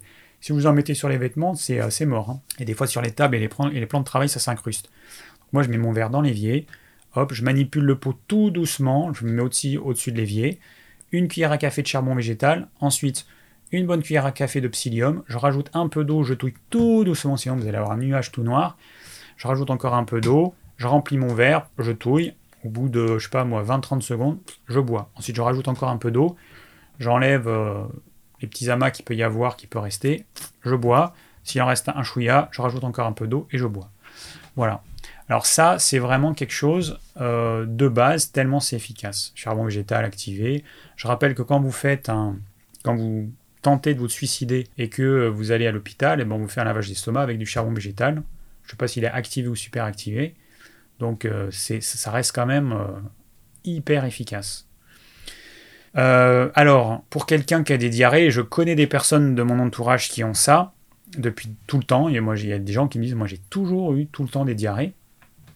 Eh ben, il y avait peut-être une dysbiose, et puis bah, la personne, donc dysbiose égale déséquilibre des microbiotes intestinales, et puis la personne, bah, elle n'a jamais su ce qu'il fallait faire, et puis peut-être que elle est intolérante au lactose, et peut-être que euh, le gluten, ça lui convient pas, et peut-être que... Euh, voilà, donc euh, du coup, elle fait des choses qui ne devraient pas être faites. Donc moi, mes conseils alimentaires par rapport à ça, c'est éviter le gluten parce que ça peut vous poser problème, tout ce qui contient du gluten, donc tout ce qui est à base de blé notamment. Euh, éviter tous les produits laitiers sauf le beurre, qui est l'exception, parce qu'ils contiennent très peu de lactose et très peu de protéines. Et à la limite, si vous vouliez les éliminer complètement, vous faites, du beurre clarifié, donc vous le mettez à fond dans une casserole à feu doux, et vous allez avoir une écume que vous allez enlever avec une passoire, avec un truc, et puis vous gardez euh, ce beurre clarifié euh, qui va contenir que de la matière grasse, et on aura enlevé les protéines qui posent problème à certaines personnes, et le lactose éventuellement. Donc, euh, mes conseils alimentaires, c'est simple. Les produits laitiers, ciao. Tout ce qui contient du gluten, ciao. Euh, des légumes crus que vous arrivez à digérer. Si vous n'arrivez pas à digérer les carottes râpées, la betterave râpée, tout ça, commencez par des légumes feuilles, endives, tous les types de salades. Euh, ensuite, la mâche, etc. Ensuite, du bon gras, huile d'olive et beurre bio. Et puis, une protéine animale de qualité, volaille, poisson, viande, abats, euh, etc., crustacés, des œufs, des légumes cuits de saison, et puis, et puis les féculents, pas trop. Alors, certaines personnes n'en ont pas besoin. Moi, j'en mange de temps en temps, mais au quotidien, j'en mange pas. Euh, certaines personnes en ont besoin en petite quantité. Personne n'en a besoin dans la quantité euh, qu'on mange aujourd'hui. Ça, c'est clair. Les légumineuses, alors bon, si vous êtes ce soir pour un problème de côlon irritable, les légumineuses, euh, ciao ciao. Hein. Là, euh, on oublie les légumineuses parce que là, c'est vraiment, euh, c'est la cata. Donc on oublie. Après, il va y avoir des personnes qui vont avoir des problèmes avec les oignons, avec l'ail. Alors vous pouvez aller voir la liste des, des aliments, merde, je me rappelle plus le terme, qui sont conseillés quand on a certains problèmes digestifs. Je me rappelle plus comment ça s'appelle, bon, peu importe. Donc c'est les, les, ah oui, des food voilà. Euh, les FODMAP, F-O-D-M-A-P. Euh, donc les aliments euh, fermentés cibles. Bon, il y en a plein. Le problème, c'est que si vous appliquez ça, vous retirez les fruits, vous retirez les légumineuses, il y, a, y a plein de trucs que vous retirez. Hein. Donc les poireaux, l'oignon et tout. Bon, vérifiez, parce que des fois, ça peut être lié à la cuisson. Par exemple, du chou cru peut ne pas poser de problème, alors que le chou cuit, oui. Euh, l'oignon cru peut poser un problème, l'oignon cuit non. Des fois, l'oignon cuit et l'oignon cru posent problème. Le plus simple, c'est de tester avec des repas simples. Vous faites un légume dans votre repas, ben, vous testez, vous regardez 24 à 48 heures plus tard comment ça se passe dans votre ventre, et vous verrez euh, si euh, ce légume pose problème. C'est une des solutions les plus simples pour être sûr qu'un aliment vous pose problème pour le moment, sachant que ça peut changer. Donc les desserts, pas les desserts, c'est généralement ce qui va vous flinguer la digestion. Le dessert, c'est un vrai problème, parce qu'un dessert, c'est souvent du sucre, du sucre avec des produits laitiers, du sucre avec de la farine, hein, des gâteaux, des biscuits, etc. Euh, bon, le truc qui n'est pas trop mal toléré, c'est le chocolat noir, 70, 75, 80%. En dessous de 70, euh, faut même pas, euh, même pas chercher, c'est trop sucré. Alors, les oléagineux, le problème, c'est que c'est un truc hyper dur à digérer. Les oléagineux, donc les noix, les noisettes, les amandes, c'est hyper dur à digérer. C'est un aliment qui contient des protéines végétales, qui contient des glucides complexes, qui contient euh, des lipides, et euh, qu'on va jamais mastiquer suffisamment de toute façon. Donc il va toujours y avoir des résidus qui vont se retrouver dans votre gros intestin. Donc ça, les oléagineux, attention. Euh, alors le charbon en granulé, je le déconseille parce que à une époque on en a vendu, charbon végétal en granulé. Euh, je pensais que c'était une bonne idée, sauf que euh, après quand j'ai vu la composition en fait, eh ben, c'est du sucre. Il y a très peu de charbon. Pour faire les granulés, c'est du sucre. c'est du style 90% de sucre et 10% de charbon. Alors du coup là, c'est pour ça que vous n'en trouverez pas sur notre site. c'est pas une bonne idée du tout. Euh, je me suis fait avoir, hein, euh, comme vous, euh, et j'avais pas fait attention. Bon, les oléagineux, il faut les tremper pour une meilleure digestion. Bah non. Enfin, bah non. quand vous avez trempé, vous allez mettre de l'eau. Les processus enzymatiques ne sont pas enclenchés, puisque un oléagineux que vous allez faire tremper, vous n'arriverez jamais à le faire germer. Et donc, s'il ne germe pas, ça veut dire qu'il est en train de pourrir et que les processus enzymatiques, vous avez cru qu'ils étaient enclenchés alors qu'ils ne le sont pas. Et euh, qu'un oléagineux qu'on n'a pas fait tremper, on va mieux l'insaliver. Un oléagineux trempé, il sera moins salivé. C'est pas forcément une, meilleure euh, solution. Là, on peut avoir l'impression qu'on le digère mieux. Peut-être que certains, oui, c'est le cas. Mais bon, voilà. Euh, du coup, j'ai donné mes conseils alimentaires j'ai oublié de continuer sur les compléments alimentaires. Donc charbon végétal, euh, super activé, ok. Psyllium, ok. Alors euh, la propolis, c'est un assainissant, notamment du milieu intestinal. Les oméga 3, alors il y a plein d'études qui montrent les bénéfices des oméga 3. On ne sait pas encore euh, pourquoi ça a une action bénéfique. Et sur le microbiote et sur la muqueuse intestinale, en tout cas, ça a un bénéfice réel. Et sachant que on est à peu près tous carencés en oméga 3 parce que notre alimentation nous n'apporte pas assez. Donc les oméga 3, ça, c'est assez capital. L'huile de nigel, donc c'est une huile qui permet d'assainir le milieu intestinal. C'est une super huile, la graine de nigel. Euh, euh, voilà, donc c'est une huile de base. je ne vais pas m'attarder, mais bon, voilà, je vous dis ce que je conseille. Boswellia Fort, c'est un complément alimentaire qui est souvent conseillé pour les douleurs articulaires. Mais comme c'est un anti-inflammatoire naturel, il va avoir une action aussi sur les inflammations du tube digestif. Donc c'est pour ça que je l'ai mis là dans la liste. Alors le manganèse cobalt, pourquoi est-ce que je le mets là? C'est un complexe d'oligo-éléments qui n'est pas là pour compenser une carence en manganèse et en cobalt. C'est pas du tout ça. Ça ne fonctionne pas comme ça. Euh, les oligo-éléments euh, et les associations comme ça, ça sert à euh, apporter des substances en quantité infime, ce qu'on appelle des catalyseurs, qui vont permettre des réactions biochimiques dans le corps. Et le complexe manganèse-cobalt, lui, par euh, l'expérimentation, s'est rendu compte que ça permettait de rééquilibrer le système nerveux autonome. Et le système nerveux autonome, quand il est déséquilibré, eh ben, euh, comme il gère la respiration, la circulation et la digestion, il va entraîner une mauvaise digestion quoi qu'on mange. À la limite, vous mangez une feuille de salade que vous n'allez pas la digérer. Donc le manganèse cobalt, c'est pour ça qu'il peut avoir un intérêt si vous avez des déséquilibres dans au moins deux systèmes. Si vous avez que des, euh, déséquilibres intestinaux, ce n'est pas forcément le, système nerveux autonome qui sera responsable. Mais si vous avez en plus des problèmes circulatoires, des problèmes au niveau de la respiration, ça se manifeste par une oppression au niveau de la cage thoracique. Hein, donc les muscles de la cage thoracique sont comme euh, pris dans un étau et on a l'impression de ne pas arriver à inspirer suffisamment d'air et eh ben voilà, si vous avez problème circulatoire, respiratoire, là on peut se dire ok, il peut y avoir un déséquilibre du système nerveux autonome. Et pour finir, le gel d'aloe vera euh, à boire. Alors on n'en vend pas, on en vendait, mais bon, on a arrêté d'en vendre. Euh, mais bon, vous en trouverez euh, dans les magasins bio. L'idéal, c'est d'avoir un aloe et puis de pouvoir le manger frais, parce que bon, il y a toujours un conservateur. Hein.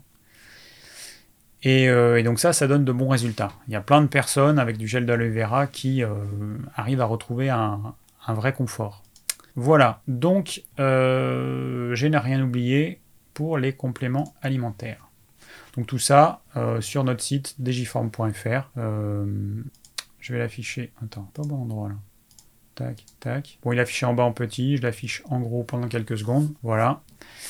Alors, ensuite, Qu'est-ce que j'ai? Voilà, donc, alors Claude, hein, mes conseils, ça va être d'avoir une alimentation qui se rapproche de ce que j'ai dit, d'éviter les grosses erreurs, et au moins de tester pour voir euh, si ça fonctionne ou pas. Alors ensuite, nous avons quoi? Jessica, 28 ans. Alors j'ai le côlon irritable depuis de nombreuses années. Ma naturopathe m'a conseillé de ne plus manger de crudités ni de produits laitiers, fromage, yaourt, ce qui veut dire que je ne peux manger d'entrée ni de dessert pendant les repas.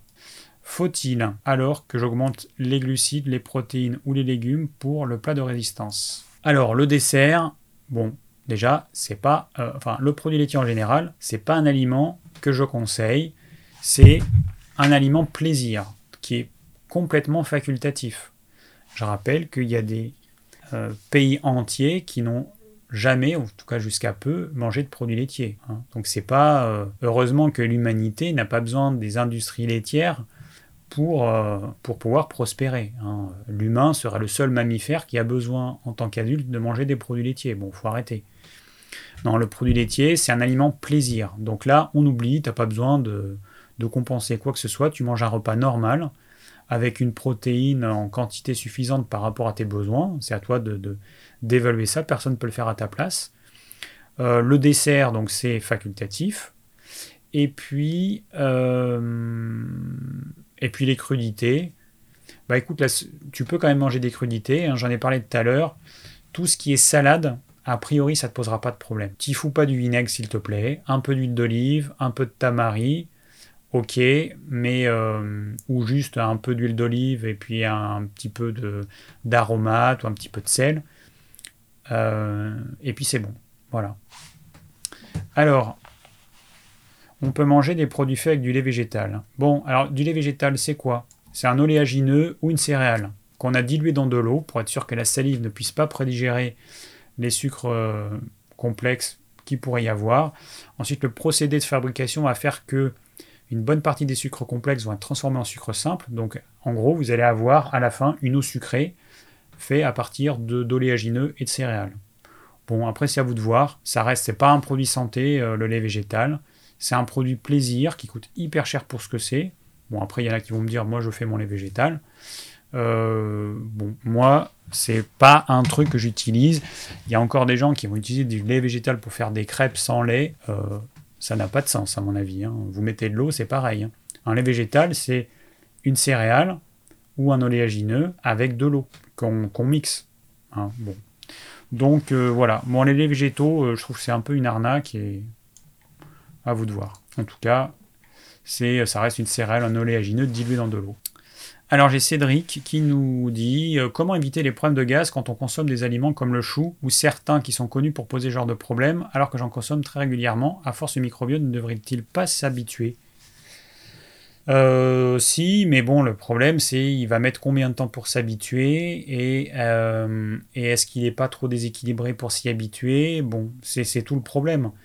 C'est qu'un microbiote de génération en génération, sur des centaines d'années, oui, il va s'adapter à, certains types alimentaires Est-ce que euh, une vie suffit euh, pour que le microbiote s'adapte? Je ne sais pas. Ça, va dépendre des gens, ça va dépendre de l'état de ton microbiote. Euh, pour éviter ça, et eh ben, du coup, on va blanchir le chou. On le fait cuire peu, comme hein, on émince le chou.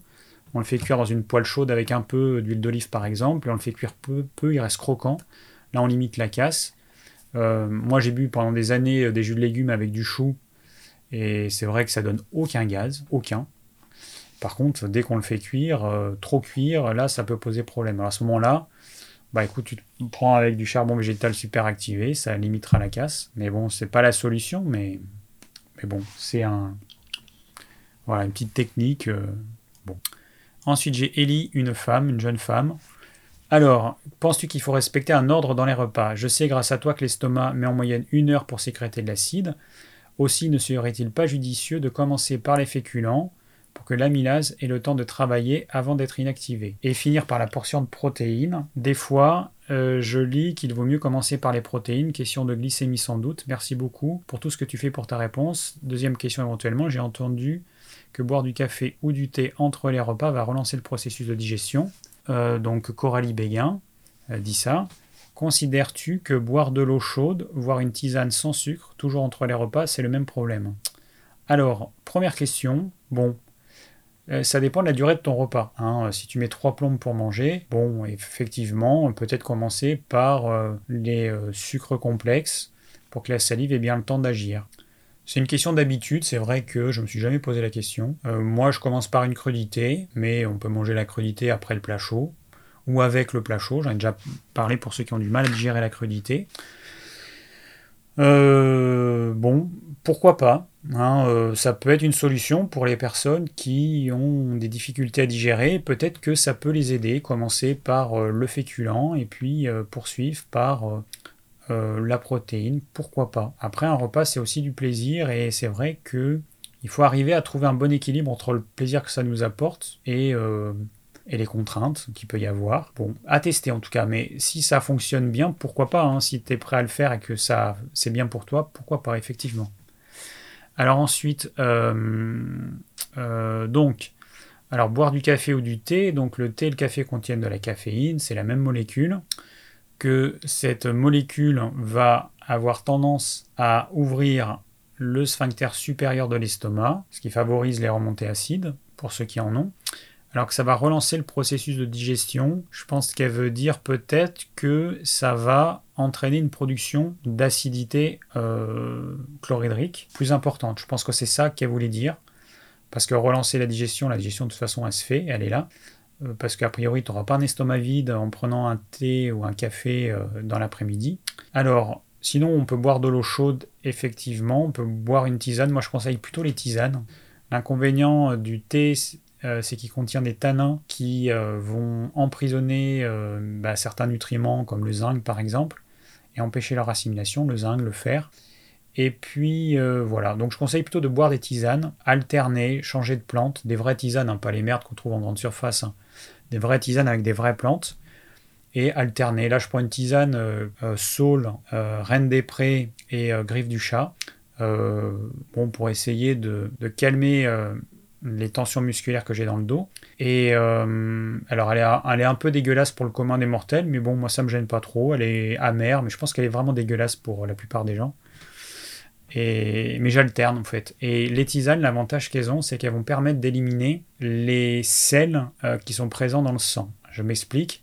Quand vous prenez un aliment acide, il va être neutralisé et il y a un sel qui va être formé. Et ces sels, eh ben, en quantité euh, trop importante, vont représenter des déchets que le corps ne va peut-être pas être capable d'éliminer complètement. Et les tisanes permettent d'éliminer ces déchets-là.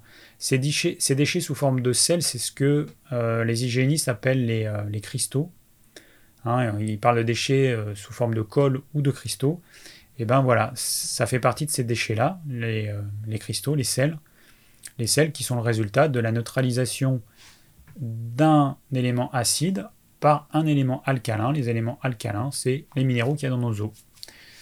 donc les bicarbonates qui vont être utilisés, qui sont faits notamment avec du calcium euh, voilà, alors attention, quand vous buvez en dehors des repas une boisson, quelle qu'elle soit, vous allez diluer vos sucs digestifs. Vous buvez des petites quantités, une gorgée, vous attendez, une gorgée, vous attendez. Buvez pas un coup, vous allez bloquer votre digestion pendant moins de demi-heure. Alors Patricia qui me dit que penses-tu des conseils de Georges Mouton? Alors je le connais pas.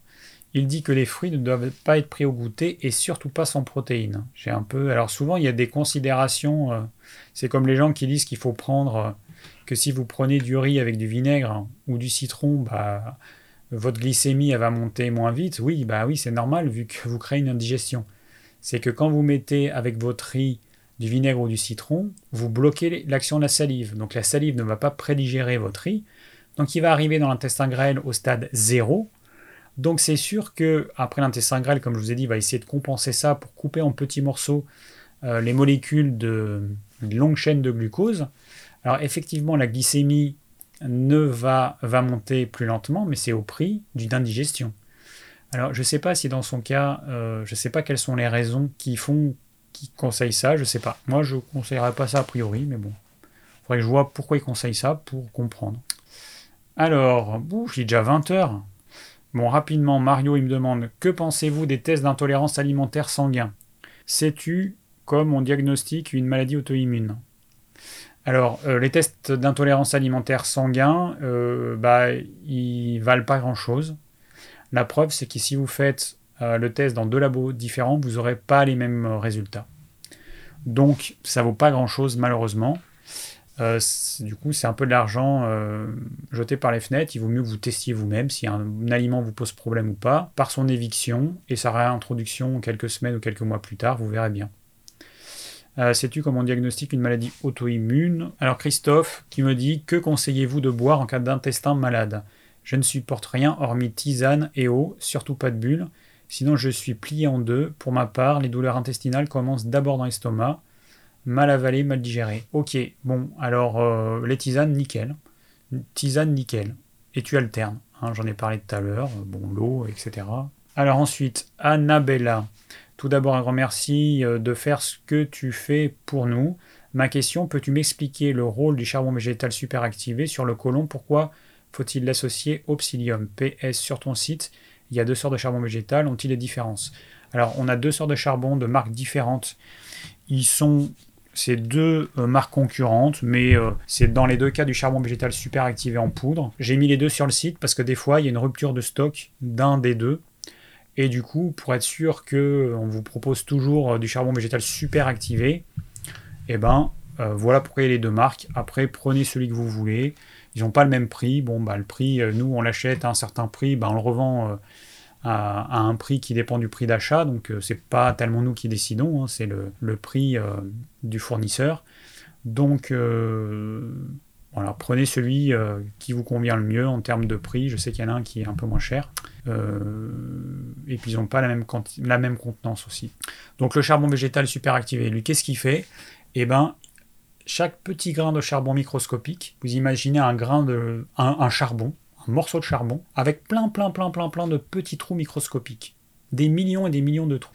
Et en fait, dans ces trous, eh ben, il y a toutes les impuretés qui vont se loger. Il y a. Euh, les gaz, il y a euh, euh, les toxines, qu'elles soient sous forme bactérienne, enfin qu'elles soient d'origine bactérienne ou autre. Tout ça, ça va être emprisonné dans le petit grain de charbon. Et ensuite, ça va être éliminé. Voilà. Donc le psyllium, comme j'expliquais tout à l'heure, son rôle, ça va être de faciliter l'élimination parce qu'il y a des personnes qui vont se retrouver constipées quand elles prennent du charbon végétal super activé. Parce qu'il y a beaucoup de personnes qui vont avoir une accélération du transit parce qu'elle digère mal et que du coup le microbiote produit des substances irritantes pour le gros intestin. Et du coup, bah, le gros intestin, qui est enflammé, qui a des substances irritantes, il va accélérer le transit pour évacuer ces substances. On met du charbon végétal superactivé. Les substances irritantes elles vont être absorbées par le charbon végétal superactivé. Du coup, l'inflammation va disparaître et du coup, le transit il se ralentit naturellement. Sauf que transitoirement, ça va créer une constipation. Voilà. Donc le psyllium va aider à éliminer euh, tout ça. Et c'est pour ça que je conseille de prendre les deux. Euh, donc ça j'ai répondu. Bon, je vais pas avoir le temps de répondre à tout le monde parce qu'il est déjà 20 heures passées. Euh, alors, Béatrice me demande le fait d'avoir un ventre constamment ballonné peut-il être la cause d'un côlon irrité?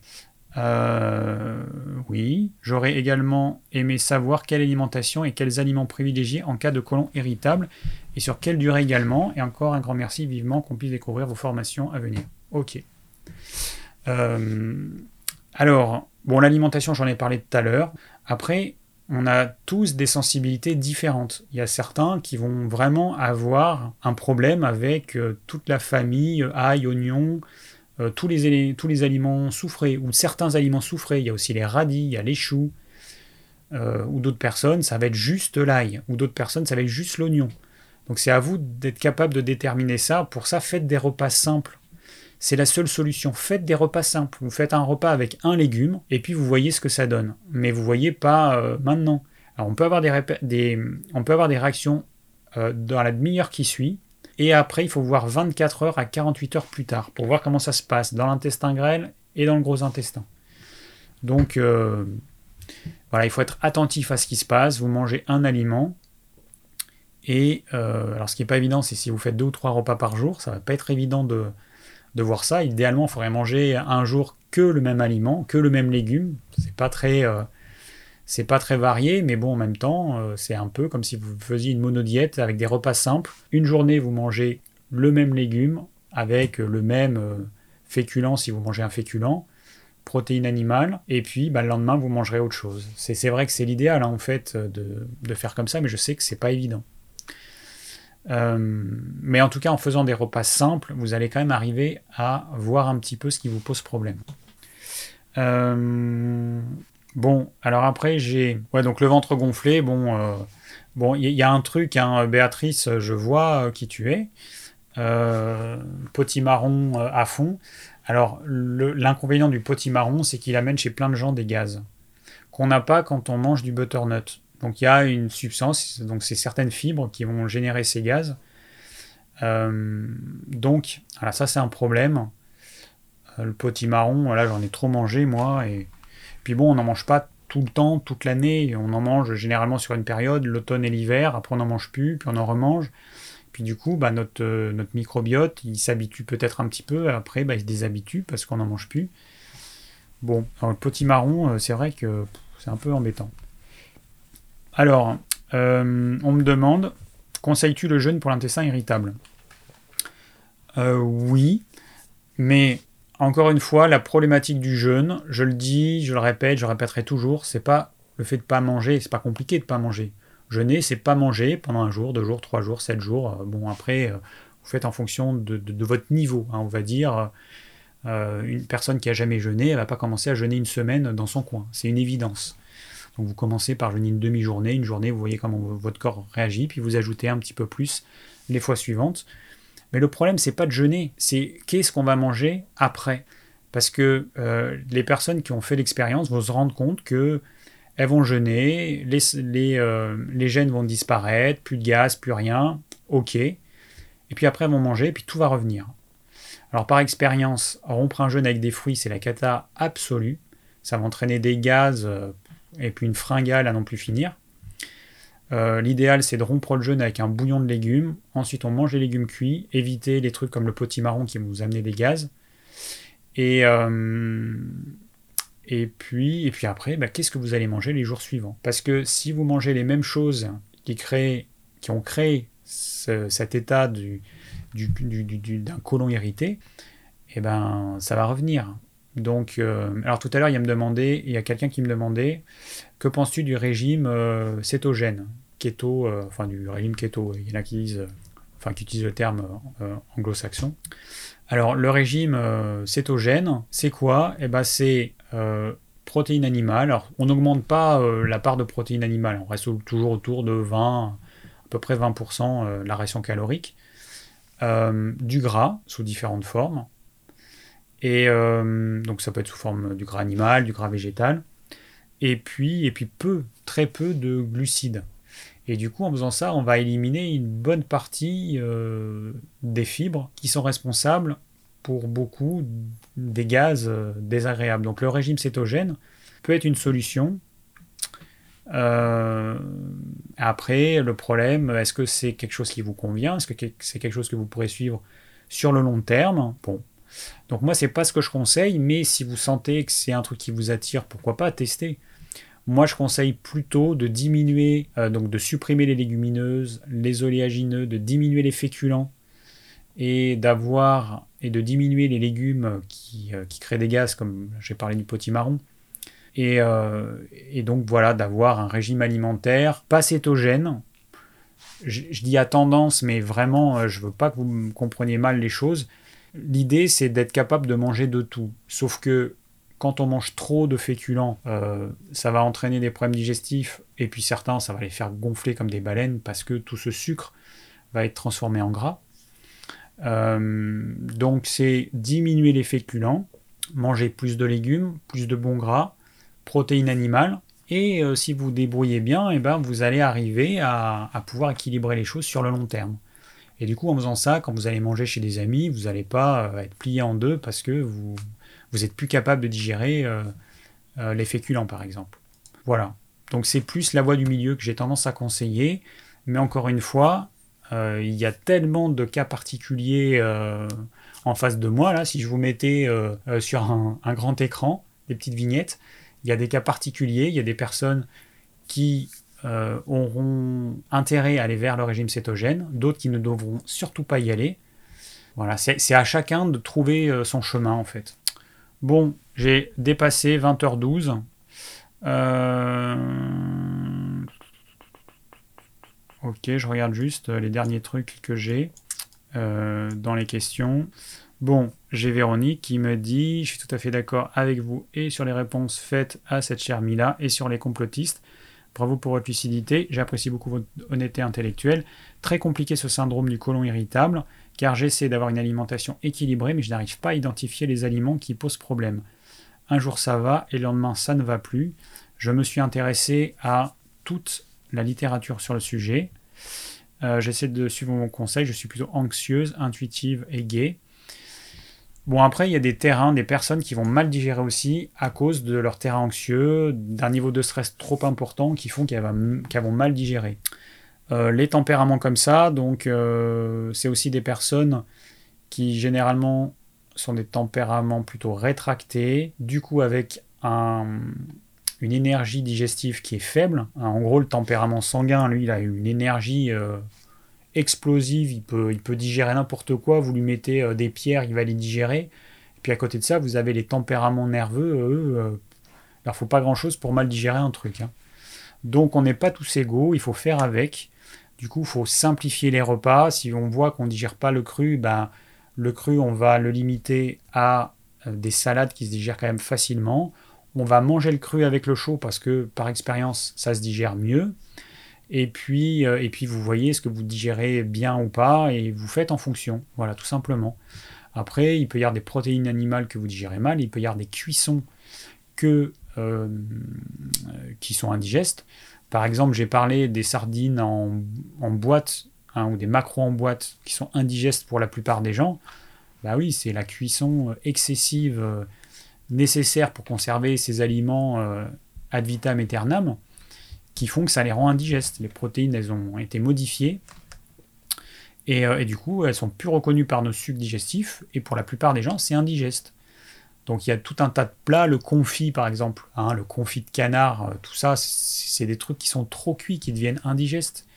Toutes les salaisons, les fumages, pareil, indigestes. Donc il y a plein d'aliments qui sont indigestes. Alors bon, j'ai fait des vidéos dessus, mais bon, je sais, vous pouvez pas tout voir, mais regardez euh, celles sur les combinaisons alimentaires, regardez certaines vidéos qui touchent directement l'alimentation, et vous aurez quand même pas mal de réponses. Euh, voilà, après Véronique, bah, du coup, il faut essayer de faire ce que j'ai dit, essayer de faire des repas très simples et, euh, renouveler l'expérience. Tu, tu, regardes en, faisant, mangeant ce, repas simple, voilà, au bout d'une demi-heure, 12 heures, 24 heures, qu'est-ce qui se passe, comment tu te sens. Et euh, il y, a une chose aussi dont j'ai pas parlé, je vais finir là-dessus. Bon, je ferai un live la semaine prochaine, je sais pas sur quoi il sera, peut-être sur le jeûne intermittent ou je sais pas en fait, j'ai pas encore défini euh, le programme du live de la semaine dans deux semaines. Euh, ah d'ailleurs, ce sera l'anniversaire de François, tiens, je suis en train de me rendre compte. Euh, bon, et d'ailleurs, mon anniversaire c'était le 22 décembre, le 22 décembre, le 22 janvier. Il y a Michael qui me l'a souhaité, qui s'en rappelait parce que j'avais fait une vidéo sur mes 45 ans il y a deux ans. Donc là, du coup, j'ai 47 ans. Euh, ouais, du coup, on s'est fait des bons petits repas. Bref. Euh, donc, oui, voilà. Donc, je voulais juste finir là-dessus. Euh, quand on. Ouais, oui, voilà. Pourquoi est-ce que je voulais dire ça au sujet du jeûne intermittent? Bon, le jeûne intermittent, il y a des choses bien et des choses pas bien. Parmi les choses pas bien, c'est le fait que moi j'ai voulu faire un repas par jour, ce qui a impliqué que pendant un certain temps j'ai dû faire des énormes repas. Ça a entraîné euh, des choses euh, pas top comme euh, un reflux gastro-œsophagien parce que je pense que le sphincter en haut de l'estomac, à force de dilater ma poche de l'estomac, bah, je l'ai un, peu, un peu mis à mal. Donc ça c'est le jeûne intermittent, un repas par jour. C'est quand même compliqué à faire en sorte que ce soit équilibré. Donc bon, euh, du coup, moi, je fais, j'ai fait pendant longtemps des gros repas trop gros. Et je mettais trois plombes à digérer, forcément, ces gros repas. Et euh, bah, mon repas de midi, euh, bah, le soir, il n'était pas encore. Enfin, mon estomac n'était pas encore vide. Donc, il y a des gens qui, soit ils font des trop gros repas, soit des repas trop complexes, trop complexes, soit bah, avec l'âge, on digère moins bien. C'est comme ça, notre machine intérieure, elle fonctionne moins bien plus on prend de l'âge. Du coup, il y a des personnes qui arrivent au repas du soir et qui ont un estomac qui est encore partiellement plein. Et là, si vous mettez des aliments là-dedans, mais c'est la cata au niveau digestif. Vous allez mal digérer et le repas précédent et ce que vous mettez dans l'estomac. Du coup, il y a une chose importante, donc je n'ai pas parlé encore, mais je vous le dis maintenant, donc j'espère que certains y sont restés jusqu'au bout. C'est important de manger dans un estomac vide, de mettre un repas dans un estomac vide. Attention, si votre estomac il est plein le soir, vous n'avez pas vraiment faim, ne mangez pas. Et puis ben, les jours suivants, faites des repas ou moins copieux, donc moins de quantité, ou moins varié. Euh, si vous mettez 10 euh, 000 aliments dans votre euh, repas, bah forcément ça va être plus complexe à digérer. Et puis tenez compte de votre âge et de votre capacité digestive. Donc adaptez votre repas du midi, hein, si vous prenez un repas le soir, comme la plupart des gens, adaptez-le pour que le soir, vous ayez vraiment faim, que vous ressentiez cette faim d'un estomac vide. Voilà, c'est hyper important. Sinon, vous avez mal digéré. La digestion, c'est un processus complexe qui tient compte de la partie psychologique, de euh, bah, si vous mangez dans un état euh, calme ou stressé, si vous mangez devant la télé, devant un film euh, un peu violent, ou, ou si vous n'êtes pas attentif à ce que vous mangez, que vous mastiquez pas assez, la mastication c'est hyper important. Voilà, toutes ces choses qui sont autour, hein, qui sont pas liées directement à ce que vous mangez, mais votre façon de manger, toutes ces choses elles sont super importantes. Donc, je sais pas, notez-le sur un, tableau, une grande feuille de papier, vous l'affichez pour vous garder en mémoire, mastiquez suffisamment, mangez dans le calme, prenez le temps de manger, mangez pas dans le froid, donc euh, ayez euh, bien, enfin chaud normalement. Et, et, puis ensuite, donc il y a ce que vous allez manger, voilà. Mais si vous mangez les bons aliments en état de stress, vous allez mal digérer, ça c'est certain. Voilà, bon, c'était. Euh, bon, il reste deux ou trois questions auxquelles j'ai pas répondu. Bon, hein, c'est pas grave. J'ai un peu débordé, j'ai beaucoup débordé de 20 minutes. Du coup, il y a mon repas qui m'attend. Et euh, je vais me coucher plus tard à cause de vous. Hein. Bon, c'est pas grave. Euh, donc, avant de finir, le plan. tout à l'heure, je vais mettre le live en replay. Il y aura le lien pour réaliser le plan du live de ce soir. Je rappelle que le plan du live d'il y a deux semaines n'a pas été fait encore. Donc, merci de le finir. Il est fait qu'en partie. Et le plan du live du 22 décembre n'a pas été fait, donc ce serait bien quand même qu'il soit fait. Donc le podcast demain ou après-demain ou après-après-demain, parce que j'ai des repas prévus avec des amis là, et du coup, euh, je sais pas si j'aurai le temps de le faire. Euh, donc on verra. En tout cas, il sera disponible prochainement, le podcast. Désolé si ça prend un petit peu de temps. Euh, et puis c'est tout ce que j'avais à vous dire. Donc dans deux semaines, probablement un live sur le jeûne intermittent. C'est quelque chose qui attire beaucoup. Et puis ben voilà quoi, il y a moi, il y a mon expérience. un petit chat dans la gorge. Et euh, voilà, bah écoutez, d'ici là, portez-vous bien. Euh, et puis c'est tout. Allez, je vous souhaite une très bonne soirée. Merci à tous d'avoir été aussi nombreux. Et, puis, bah, je vous dis à dans deux semaines. Ciao